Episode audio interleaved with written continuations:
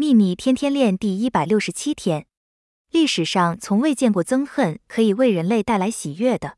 憎恨摧毁了那些深心紧抓住恨意不放的人。如果人类释放所有的憎恨、恐惧及怨恨，那么将不会有独裁者出现，地球就和平了。地球上的和平只能透过每个人内在的平静产生。愿喜悦与你同在，朗达·拜恩。